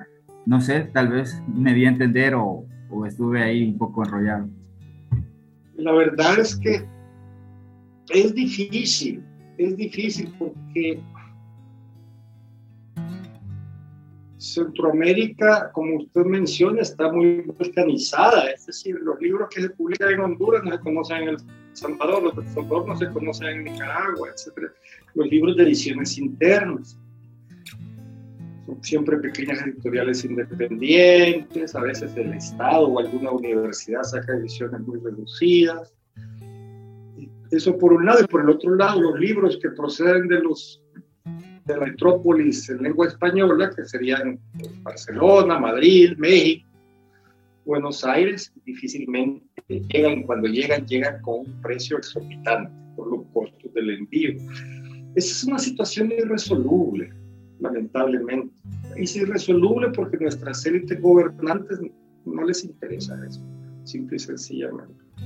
Entonces no hay ningún tipo de política para fomentar eso, para fomentar la lectura, para fomentar eh, el intercambio entre los países centroamericanos, para un intercambio cultural, literario, y las pocas iniciativas que hay, por ejemplo, para dar a conocer este tipo de fenómeno, este tipo de, situación, como Centroamérica cuenta, son iniciativas que vienen de fuera, no son producto de las eh, decisiones de los gobiernos. Entonces, el problema fundamental que, que usted menciona es que no hay plataformas culturales en los países centroamericanos para la, una presencia y una difusión del libro, ¿verdad? Y si hay plataformas son tan escasas que apenas se ven. ¿Por qué? Porque no solo porque son países pobres, sino también por las élites son bastante analfabetas funcionales, no les interesa la literatura. A la mayoría de ellas. Y, pero por el otro lado, esto afecta a los escritores también, porque el escritor que está en Centroamérica le cuesta darse a conocer fuera de Centroamérica. ¿Por qué? Porque si usted es un escritor de una de un país, de una nación que tenga una presencia cultural más grande, de un país más grande, con más recursos, con más riqueza, evidentemente tiene más presencia. ¿Por qué? Porque se organizan eventos, si usted está en Buenos Aires, usted en la Ciudad de México, o está en Madrid, o está en, Bogotá, o está incluso en Santiago de Chile, que es lejos, pero también tiene mucha presencia. El escritor de ahí se hace visible muy fácilmente porque hay intercambios de escritores, hay, hay, financiamientos para las traducciones, hay etcétera, Los países centroamericanos están en el vagón de cola en eso, ¿no? se agarran lo que pueden con lo que pueden, pese a las pocas iniciativas que hay que vienen de fuera. Es una situación muy difícil. Gracias. Bueno, este, un saludo Horacio, para mí es un enorme gusto estar acá, ¿no? Además representando a los demás compañeros que estamos acá en este curso de literatura centroamericana con Alexandra. Eh, bueno, había formulado algunas preguntas y algunos compañeros tocaron algunos temas de los que yo había apuntado, así que uno que no me parece que todavía lo han abordado acá eh, tiene que ver con una novela que para mí es una de, las, de mis favoritas, de las tuyas, que es Baile con Serpientes.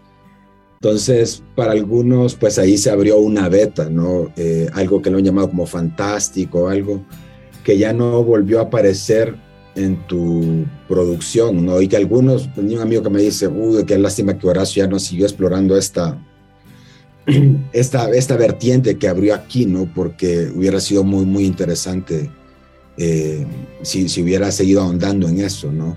Eso y la otra, una pregunta sencilla, ¿qué le dirías a los escritores que, que te admiran mucho allá en El Salvador, que están creando en esas condiciones de producción que ya más o menos abordaste acá, ¿no? O sea, sin fonca, sin, sin nada, porque aquí hemos estado leyendo a Halfon y hemos estado leyendo también a Rodrigo Rey Rosa, y también a vos, ¿no? Autores que se han tenido que ir de sus países, algunos por exotismo cultural, otros por sobrevivencia, por diferentes razones, ¿no? Pero, ¿qué consejo le darías a los escritores que están creando desde allá, que no se pueden ir, que tampoco quieren irse mucho, que quieren seguir creando ahí?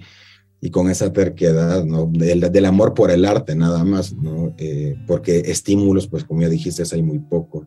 Esas dos preguntitas nada más. Bueno, gracias. Mira, baile con serpientes. A mí también me da tristeza no haber seguido por esa ruta. Es una de mis novelas favoritas. Eh, pero la verdad es que esa novela tuvo un proceso de gestación muy particular. Fue casi como me lo hubieran dictado. Como si hubiera estado en mi disco duro.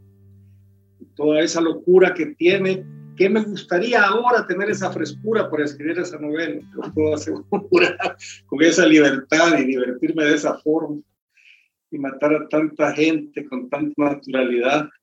Pero eh, no fue dictada esa novela, fue la escribí de un tirón, la escribí como en tres semanas. Y, y, seguramente era producto de todos mis fantasmas, pero como me fue casi dictada por mi disco duro, no se trataba de una búsqueda, sino que se trató de algo que me sucedió y no me ha vuelto a suceder. Yo quisiera que me volviera a suceder, pero no fue planeado. Yo te puedo asegurar que yo escribí las primeras 20 páginas de esa novela, 20, 25 páginas, cuando el tipo está tocándole la, la ventanilla al que está dentro del coche. Y, y bueno, después se va con él, hasta ahí yo no sabía qué pasaba. Y cuando lo mata, todavía no sabía qué pasaba iba a ser un cuento para mí, iba a ser un cuento. Y fue el momento en que aparecieron las serpientes, pero no aparecieron por un sentido de búsqueda, aparecieron porque aparecieron. Y la novela se desató, ahí se desató y se fue, ella solita. Ya quisiera yo volver, y no, no, no te miento si te digo que alguna vez he como rememorado con nostalgia y querido como retomar, ¿verdad? Alguna de las serpientes que está viva o algo así y hacer una novela. No, no, no se me da porque fue fue una novela que salió más allá de mi voluntad, ¿verdad? Con toda esa locura que tiene, con todo ese... Y es, es, es, una excepcionalidad dentro de mi obra, que es tan realista, que es tan histórica en ciertos sentidos, pero es una novela que también tiene mucha historia. Como me decía un, eh, un amigo abogado en El Salvador, es que vos sabés que el expresidente de la República no se ha visto todavía en esa novela. Es decir, que los personajes, el ministro de Defensa, todos son personajes. Rakuti. Ya, ¿verdad? Que yo los, los, los, distorsiono, pero también está basada en esa realidad salvadoreña, ¿no? la realidad de la posguerra, básicamente los primeros cuatro años de gobierno cuando termina la guerra civil. Esto te puedo decir que yo también siento una especie de nostalgia por, por ese proceso creativo que no he vuelto a tener, no se me ha vuelto a, a, producir, no, he vuelto un ataque de, de, creatividad fuera de mí. Yo no, yo no pensaba hacer una novela fantástica, yo pensaba hacer un cuento realista como otros. Y luego con lo de los escritores salvadoreños, mira, lo primero es resistir, ¿verdad? Nosotros somos los dos componentes básicos de nuestra cultura son la resistencia y la sobrevivencia. Resistir y seguir escribiendo. Encomendarse a las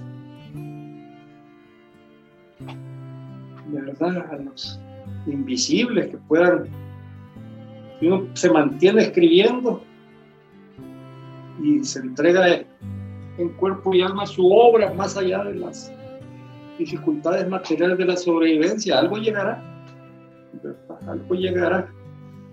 Como dice el Evangelio, tocad y se os abrirá. ¿verdad? Pues si uno no toca, no se le abre. Entonces, ¿verdad? también dice que que preocuparse que todo será dado por añadidura. Entonces, todo esto que tiene que ver con que la obra sea conocida, que sea distribuida, que tenga un poquito de fama, todo eso es añadidura. Lo esencial es la obra. tener claridad de que eso es lo que hay que hacer y después las cosas van saliendo. Después las cosas van saliendo. Es todo lo que yo podría decir. Gracias. Un gusto. Muchas gracias a Sara, Pedro, Alan, que como bien decían, eh, están aquí representando al grupo, ¿no? Muy nutrido y, quisiera tal vez eh, mencionar, Horacio, que en ese grupo tenemos, eh, por ejemplo, a un joven editor, ¿no? De, quien tiene una, o está relacionado, vinculado con una editorial independiente que está empezando. Eh, son eh, jóvenes editores, escritores nicaragüenses y es una editorial que en realidad no, está funcionando desde Nicaragua, sino desde diferentes lugares en el mundo. Me parece eh, sumamente valiente e importante, ¿no? Se llama Quiebra Plata Ediciones. Y luego tenemos también a una traductora al, al griego, eh, en el grupo. Es decir, creo que eh, todos estos diferentes aspectos que estaban comentando, de alguna manera también los, los hemos ido conversando, ¿no? difusión, distribución, circulación de autores, ¿no? Dónde se publican los libros, cómo.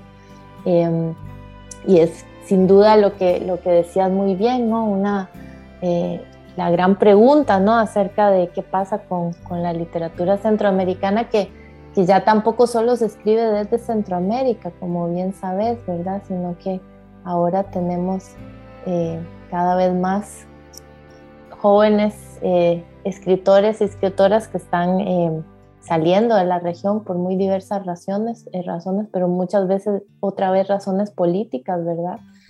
y, y, sus escrituras están ya dándose en esos otros espacios, ¿no? De alguna manera también muy, muy global, ¿no? Muy, aunque a veces eh, las razones de, de salir sean eh, las que estamos conociendo, ¿no? En este nuevo, no sé si decir un nuevo momento, ¿no? Pero en este nuevo, finalmente en este momento actual de tanta desbandada, ¿verdad? Por, la nueva debacle política centroamericana. Así es, así es. Así es que seguirán saliendo. Tenemos también, Horacio, algunas preguntas eh, del público. Eh, había un, hay una eh, de parte de una página que se llama Cuentistas de Guatemala y la menciono porque preguntan por baile con serpientes también.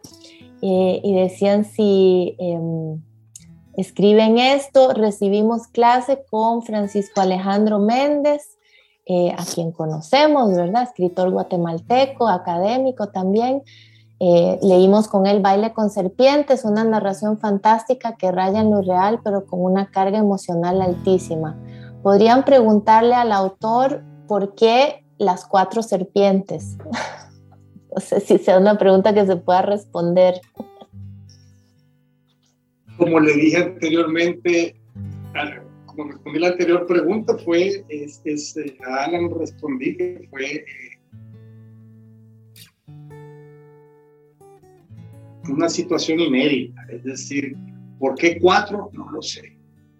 Me imaginé que cuatro cabían en el carro ¿verdad? Y que era como lo normal, pero fue rápidamente, es decir, y los nombres, todo fue rápidamente, y, las personalidades de las serpientes también. No, no existe un cuaderno de notas, por ejemplo, de esa novela. Y casi no existen borradores, no creo que exista un borrador de esa novela. Es decir, que eh, la escribí en el 96, ¿verdad? Que no... 95, en el 95 le a ver si en el 95, en septiembre, la última semana de septiembre, las dos primeras de octubre del 95.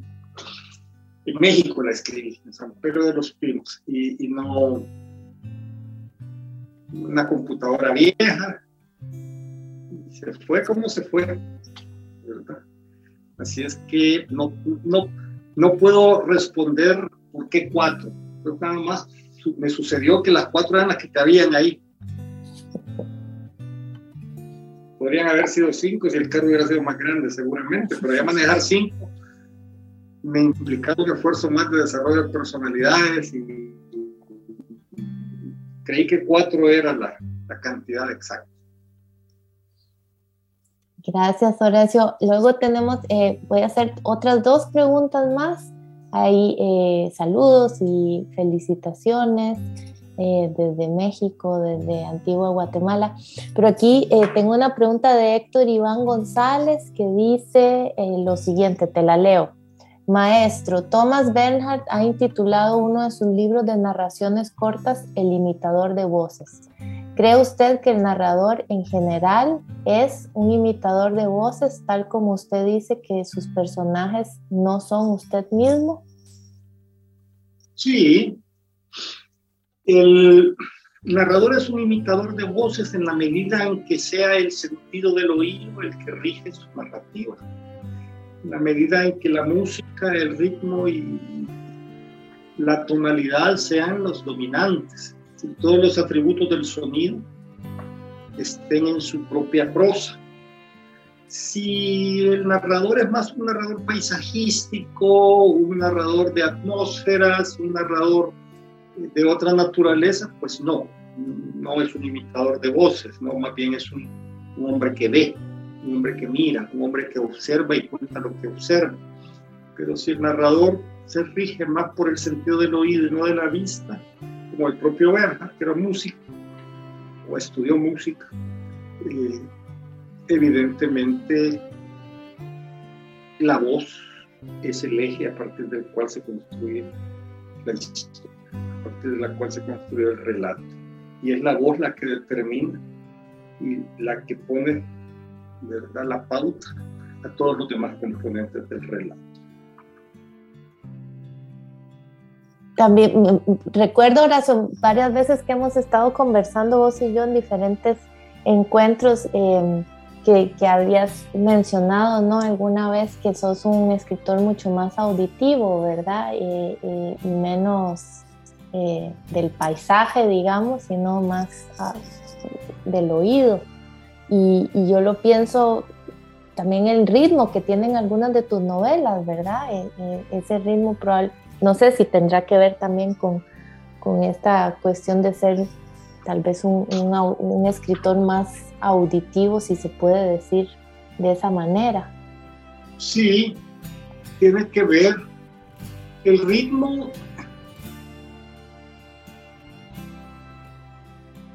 El ritmo es el ordenamiento de la voz, ¿verdad? Es el ordenamiento de la voz. El ritmo es puntuación. El ritmo es aliento muchas cosas y tiene que ver con el oído, claro está, ¿verdad? También tiene que ver con una agitación mental, con una agitación emocional, con una agitación del espíritu. Es decir, que tiene varios componentes. A mí me, me gusta la literatura que tiene, que tiene intensidad, ¿verdad? No soy muy lector de, otro tipo de literatura que tiene seguramente la misma calidad, pero con otros componentes, que es más la literatura en cuanto que juega más con los espacios. A mí los espacios no, no me rigen, digamos, me rigen más la voz que cuenta, ¿verdad? Incluso los espacios, pero no es tanto la descripción de los espacios. Si es que, que esos son los, los puntos que me, que me, Y no es que me interesen, y no es que yo los desarrolle, es que es un talento innato. Un escritor tiene talentos innatos y la base del escritor es poder encontrar y desarrollar sus propios talentos. Si yo fuera un escritor cuyo mis talentos estuvieran más en lo visual, pues pondría atención a eso y eso es lo que desarrollaría. Pero soy medio ciego, ¿verdad? Soy más, soy más oreja que, que, que, ojo. Entonces, a partir de ahí, me explico que las cosas salgan como salgan, pero no es, no es una opción, no es algo que yo haya escogido, es algo que se da naturalmente. Creo que uno como escritor desde el comienzo va teniendo conciencia de por dónde van sus talentos y por dónde no van sus talentos. Y, siguiendo con, con, el oído, eh, Horacio María, que es eh, nuestra eh, traductora al griego, que forma parte del grupo de estudiantes y de asistentes al curso, pregunta que qué tipo de música escuchas. ¿Qué tipo de música escucho? No escucho música. No escucho música muy poca música ¿Y cuando escuchas? Cuando escucho, escucho música clásica fundamentalmente, ¿verdad? Y sí me, me levanta, pero casi no escucho música. Antes escuchaba más. Antes escuchaba más. Probablemente por eso vivo tan agitado, porque la música debería relajar. Pero sí, es decir, que Sí escuché música en mi época de joven, que a veces aparece en las novelas también. Era aquel rock inglés progresivo de los 60 y de los 70 con todos los grupos. Pink Floyd, Yes, Led Zeppelin, todos estos grupos, esa música la oía y la, a veces la reoí con nostalgia, pero no soy un hombre actualizado sobre lo que está sucediendo actualmente en la música, no soy un hombre que siga tendencias musicales. A veces cuando me siento muy agitado pongo a Bach, o pongo a Mozart, o pongo algo de Beethoven que me gusta fundamentalmente, la novena, pero no, no soy melómano. Y, pero recuerdo ahora, estoy pensando en la diáspora, ¿verdad? Hay también toda una escena musical con, con jazz y, bueno, porque uno de los personajes también es, ¿verdad? Un músico. Sí, sí, sí. Em, una pregunta más, Horacio, eh, de William Clary, que seguramente conoces, claro. ¿verdad? A Bill Muchos saludos también y su pregunta es la siguiente. Leyendo tu ensayo sobre la novela corta, no pude menos que pensar en la extensión del hombre amansado y si quisieras comentar al respecto. Sí, el hombre avanzado se inscribe dentro de ese, de ese marco conceptual de la novela corta. Sí, es una novela de, de intensidades, es una novela que se cierra en sí misma, aunque deja abierta posibilidades narrativas. Es una novela que tiene, en este caso, un tiempo y un espacio muy, muy precisos, ¿verdad? Y me parece que tiene el, digamos, cierto parentesco en cuanto a novela corta con El arma en el hombre, con El sueño del retorno, fundamentalmente, ¿verdad? Eh, incluso baile, pero baile con serpientes es más complicada, es un, es poco corta, pero tiene distintas ópticas, distintas formas de narrar, distintos narradores. Pero el arma en el hombre, el asco, El sueño del retorno y El hombre avanzado son novelas que comparten una sola voz, ya sea en tercera, como es este caso, o en primera, como es el caso de las otras tres, eh, y una intensidad y una precisión que eh, las hermanas.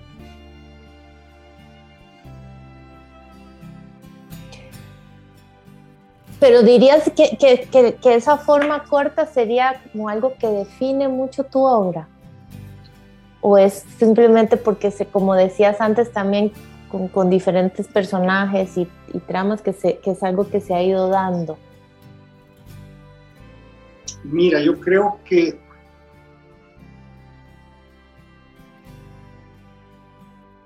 no estoy muy claro Hombre, si eso es lo que define mi obra. Eh, me gusta esa forma, me gusta esa forma, me gusta el sprint, me gusta la, carrera corta de 300, 200, 400 metros, sí me gusta. También está en ese ensayo la idea esa de que la novela es un maratón y eh, la novela corta es un sprint, las salís hasta que das y no, no especulas con tu energía. Pero estoy en un momento de mi vida en que muchas de las categorías y de las ideas fijas que tenía sobre la creación se me, se me mezclan. En cuanto que, digamos, eh, El arma en el hombre, El asco, fueron novelas escritas con mucha intensidad y en un periodo muy corto, un periodo corto, digamos. Eh, también diría yo que el sueño del retorno, pero el hombre amansado me llevó bastante tiempo. No sé si es un problema de, de, energías vitales, que me estoy haciendo viejo, o ya soy viejo, y, o de eh, nuevas formas de aproximación al texto. Eso no lo, no, lo, no lo he reflexionado, pero sí tengo, la vez pasada me sorprendí de ver la cantidad de apuntes que tenía para el hombre amansado. Es decir, tengo libretas y libretas para escribir un librito. Entonces, eh, que no es el caso de los otros, que no hay casi ni apuntes, solo está el, texto directamente. Así es que vuelvo a la unidad esencial que yo digo, es que cada libro tiene su propio proceso y cada libro es único en ese sentido para el mismo escritor, ¿no? a menos que uno sea un escritor comercial que ya le surgió efecto una fórmula y bueno, y se va a adaptar a esa fórmula para hacer dinero. Pero no es mi caso, poco dinero de los libros. Entonces, si no es mi idea de la literatura, entonces eh, yo dejo que cada libro se vaya formando de acuerdo a cómo es, de acuerdo a cómo es lo que necesita. Y hay una relación eh, donde yo soy el creador, pero al mismo tiempo soy el espectador de cómo se van desarrollando los textos. Y eh, esa es idea básica. Cada libro tiene su propio proceso de concepción, su propio proceso de, de gestación, engendramiento y crecimiento, ¿no? No se puede, no puedo yo. Puedo generalizar algunas cosas más, más, más conceptuales, pero no, no, ir más a fondo. Bueno, dos preguntas más que llegaron de dos ya, ya no me da el cerebro. no, yo creo que sí, yo creo que sí te va a dar. Eh, de mm, nuestra querida Carla Urbano, que es eh, colega, eh, crítica estudiosa también de tu obra, que la conoce muy bien, y Carla dice, em, hace tiempo leí una reseña que usted escribió sobre los ejércitos de Belio Rosero. En ella comenta las virtudes de la novela del colombiano. ¿Siente usted algunos ecos en la propuesta narrativa de ese autor con la suya? Esa es una pregunta. No sé, no sé porque no conozco la obra de Rosero. Leí esa novela, me pareció excepcional, me parece excepcional. Y, y lo demás, no le encuentro, es decir, le encuentro una voluntad de, de bucear en ciertos ámbitos en los que yo me he metido también. Es decir, es una novela donde no hay buenos y malos, es una novela donde la política está al servicio de la narración y no la narración al servicio de la política, son tres ejércitos y al final de cuentas nadie sabe, da lo mismo, pues, porque los rige una ley de la violencia y de la irracionalidad que está por encima de las virtudes ideológicas que cada ejército pudiera, pudiera ondear.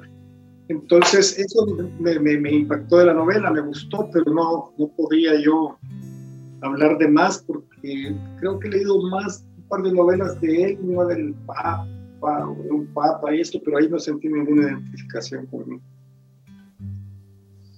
Y, luego una más, la última ya de, de Álvaro Montenegro desde Guatemala, eh, que dice lo siguiente, ¿nos puedes contar, Horacio, sobre la maestría en creación literaria en Iowa?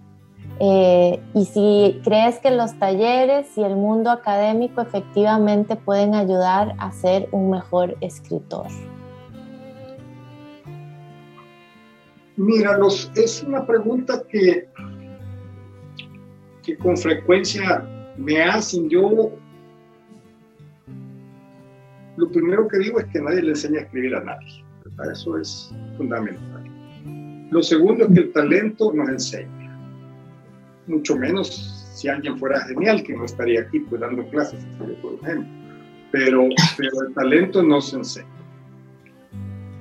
Eh, la disciplina es una cosa personal, nadie escribe a la fuerza. Si tienes la disciplina, sí.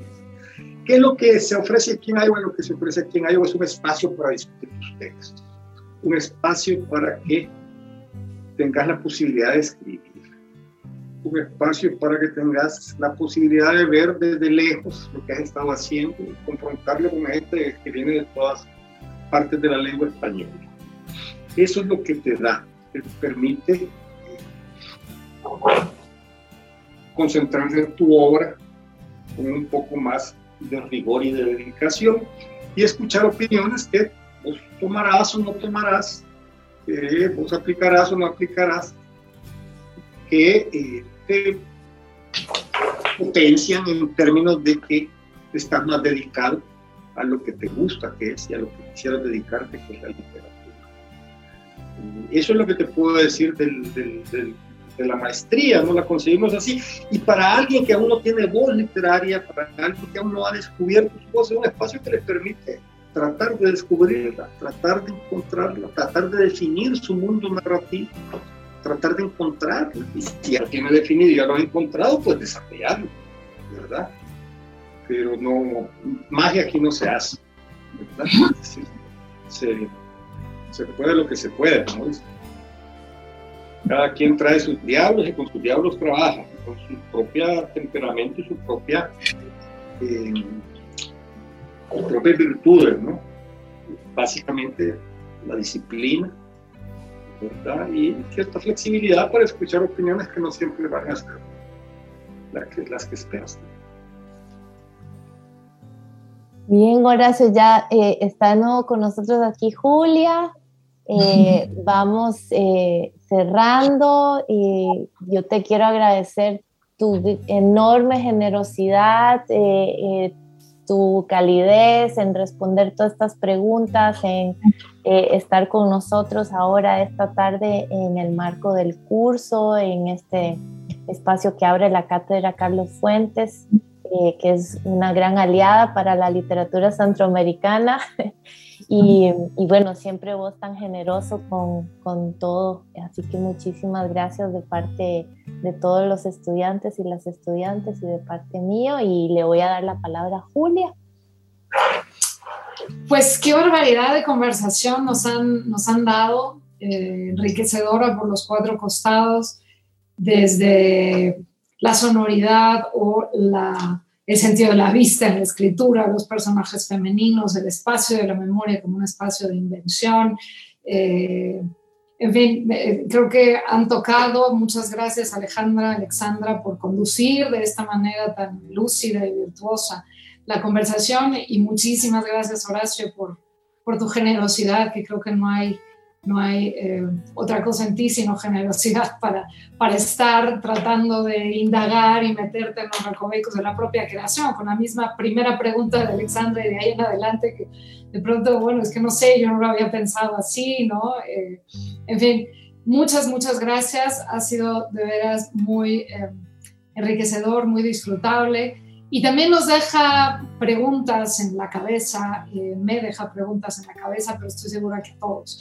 Hay muchas preguntas también en el Facebook, eh, en la página del Facebook de la cátedra. Si hubiera tiempo en algún momento de contestarlas, pues lo intentaremos, pero no queremos abusar de ti, Horacio. Yo me quedo con un par de preguntas mías, pero, pero lo importante es el tiempo que nos has dado. Me encanta que los estudiantes hayan participado también, los estudiantes del curso y que pues haya sido una reunión tan feliz. y sé que uso un, un, adjetivo muy desgastado, pero es que no se me ocurre de momento uno, uno más atinado, tan, tan feliz, tan sabrosa esta conversación. Así que a nombre de la Cátedra Carlos Fuentes de Literatura Hispanoamericana, muchísimas gracias Alexandra, muchísimas gracias Horacio, gracias a todos los que se conectaron, tanto estudiantes del curso como gente que nos acompañó esta tarde y muchas gracias también a Carla Morales, quien es productora de programación de eh, la Cátedra Carlos Fuentes en todas sus actividades, que esto que ustedes ven que sucede tan fácil y tan eh, fluido, pues no sería posible sin Carla. Así que muchas gracias, nos seguiremos encontrando en distintos espacios y pues creo que sobre todo, y eso es lo que más eh, me importa, ha quedado hecha la invitación para leer más la obra de Horacio Castellanos y por extensión la obra de los autores que hoy están creando en esta región del mundo, en Centroamérica, y bueno, ya entramos en el otro debate, ¿no? Si el lugar del nacimiento, los temas o no, en fin, pero bueno, la literatura es para eso, igual que todas las artes, no para responder preguntas, sino para plantear mejores preguntas. Así que muchas gracias y pues nos despedimos. Ahora sí que hasta la siguiente sesión nos encontraremos. Muchas gracias a todos. Muchas gracias, muchas gracias. Gracias, a ti. Gracias a todos ustedes por su participación. Gracias a Julia, gracias a Alexandra y hasta la próxima, como dice. Exacto. Esperamos que sea muy pronto, Horacio. Esperamos que sea muy pronto la próxima. Muchas. Gracias. Bye. Bye.